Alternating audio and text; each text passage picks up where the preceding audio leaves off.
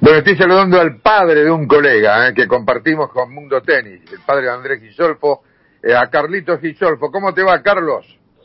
Hola, Ricardo, ¿cómo están ustedes? Bueno, nosotros muy bien, muy bien, pero vos me imagino que trabajando a full con la agrupación Glorioso 89, fundada entre otros por el doctor Rubén de Cun, ¿no?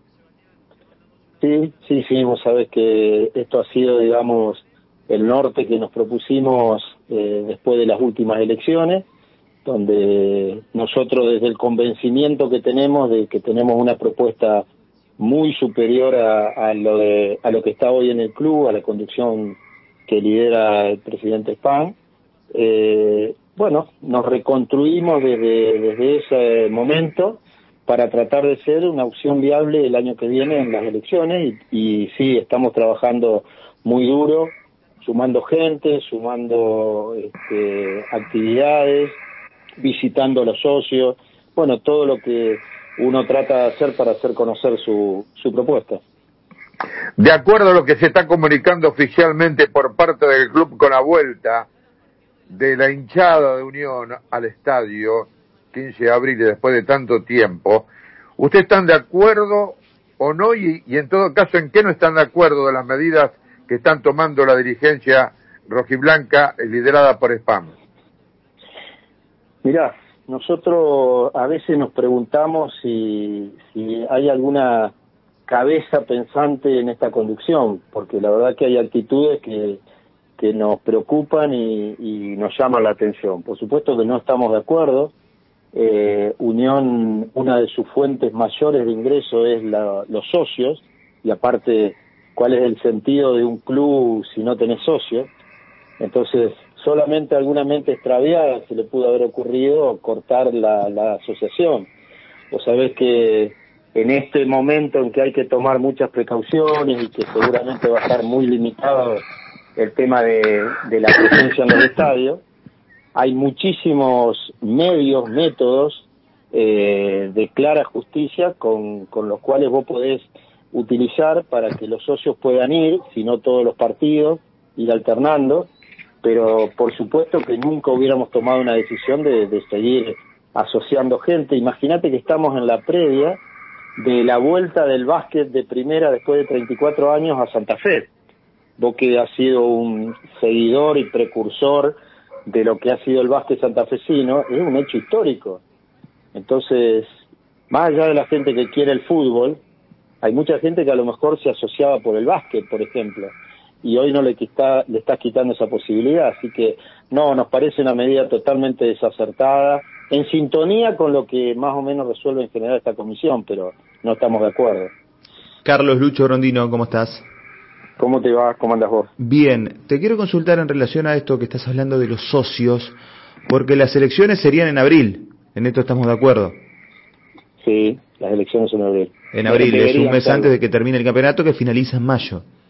En general, SPAN no respeta ningún este, tiempo legal y, y, estatutario, pero la lógica sería que en abril, mayo deberían ser las elecciones.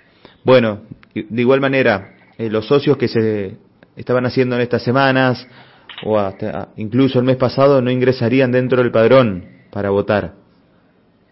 No, los socios nuevos no ingresarían, pero sí nosotros estamos eh, apelando fuertemente y en esto también nos hicimos eco de una presentación que hizo la gente de Triunfo Tatengue, de que la gente que por alguna circunstancia excepcional eh, perdió la cadena de pagos, que era socia, y que por alguna circunstancia, ya sea del club o de la pandemia, eh, eh, discontinuó el pago, que hoy al, al volver o al intentar pagar esas cuotas adeudadas, se le respete la antigüedad, porque eso sí nos parece un criterio de absoluta justicia, ¿no?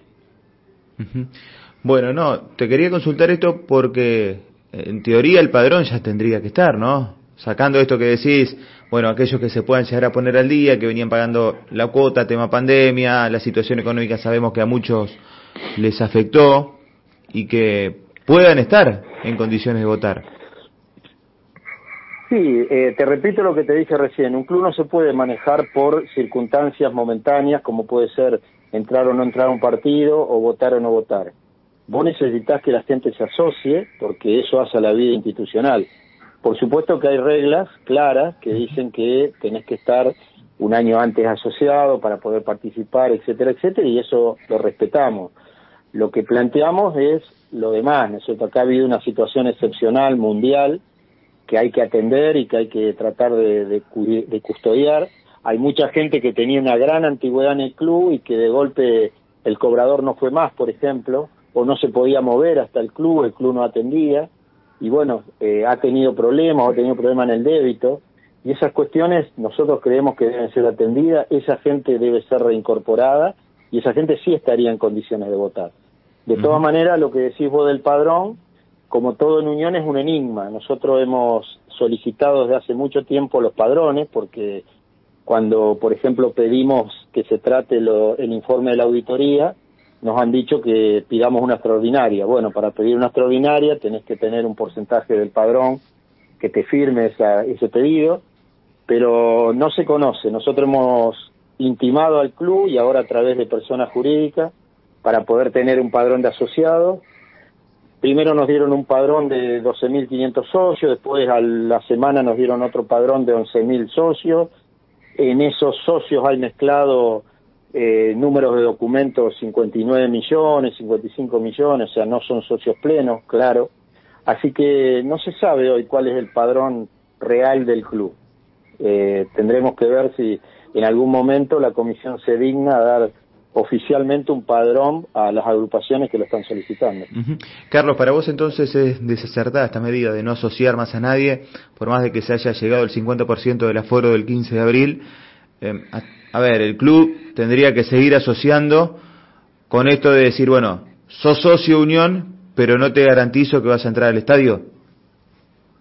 Pero esto incluso se podría haber hecho, vos habrás visto que, por ejemplo, Boca hoy implementó un sistema de cómo va a ser para el ingreso a la cancha, así lo están haciendo los grandes clubes a nivel argentino, sudamericano, mundial, pues la mayoría de los clubes tienen mucho más socios de los que hoy están permitidos ir a la cancha, entonces se debería haber podido establecer reglas claras, imagínate que hubo muchos meses para, para esto que se estaba previendo que la gente iba a poder volver, siempre se habló de que iba a volver en, en un aforo eh, menor al, permitido, nunca se dijo que el 100% iba a poder ir, y aparte, la verdad que nosotros le admiramos a España, a la comisión directiva, que deben tener clarísimo quiénes van a ir a la cancha este, el viernes, porque que vos tengas, no sé, 13.000 socios y puedas meter 13.000 personas, no quiere decir que los 13.000 socios van a ir a la cancha, o sea, es una cosa poco lógica pensar que el 100% de los socios van a concurrir al partido, más allá que seguramente muchos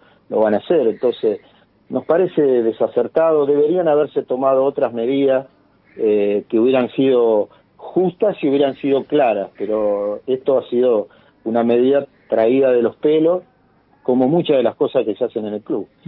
Bueno, le estamos preguntando a los hinchas de Unión, obviamente eso tatengue toda la vida, ¿qué opinan de Munúa, del técnico uruguayo que fue presentado hoy?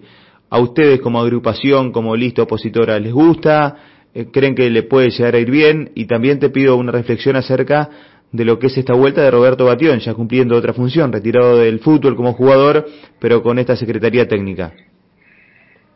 Mira, respecto a, a Batión, este, nosotros lo respetamos mucho como lo que ha sido como jugador y como lo que sabemos que es un, un chico tatengue hasta la médula, eh, por supuesto deseamos que le vaya bien, tenemos una expectativa hacia adelante porque obviamente no tiene experiencia en este cargo este, en otros clubes, eh, pero bueno, ojalá le vaya bien. Yo creo que el problema que puede encontrar Batión no pasa por sus cualidades y por, por lo que él puede hacer, que probablemente sea un chico joven, con muchas ideas. El problema es que eh, en Unión hoy seguramente comprar tres conos para las inferiores para el presidente es un gasto, entonces eso puede ser un problema para, para la Secretaría Técnica, pero eh, por supuesto abrimos una expectativa de que ojalá le vaya muy bien y aspiramos a que sí sea, porque es un cargo que debería estar ocupado en el club y que, bueno, por supuesto, todo lo que se haga bien desde la Secretaría Técnica va a repercutir en la campaña. Y respecto a, a Munúa,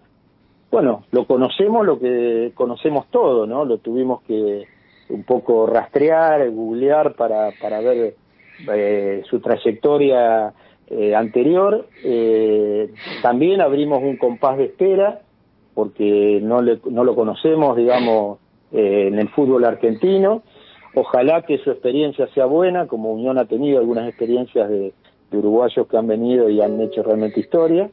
Eh, deseamos que, se revierta este proceso que lamentablemente fue muy malo y muy magro de, de al frente del equipo y bueno, que le ponga un poco de orden, de tranquilidad a los jugadores, que le dé confianza, que establezca una línea de juego que sea un poco este, permanente en el tiempo, que avale a los jugadores que tengan un buen partido, cosas que hasta hoy no, no hemos visto en este proceso anterior. Así que deseamos que le vaya bien y por supuesto este, somos tatengues por sobre todas las cosas, así que nunca nos parecería mal alguien que está trabajando para el club. Bien, te agradecemos tu tiempo, querido Carlos. Bueno, Ricardo, te agradezco el llamado y, bueno, ojalá que empecemos mañana con el pie derecho por, por, por todos estos cambios que hay en Unión y porque los tatengues realmente se lo merecen. Ahí está, por supuesto, claro que sí. Eh, Carlos Guillorfo, gracias y cariños a tu familia. Gracias Ricardo, un abrazo a todos los muchachos.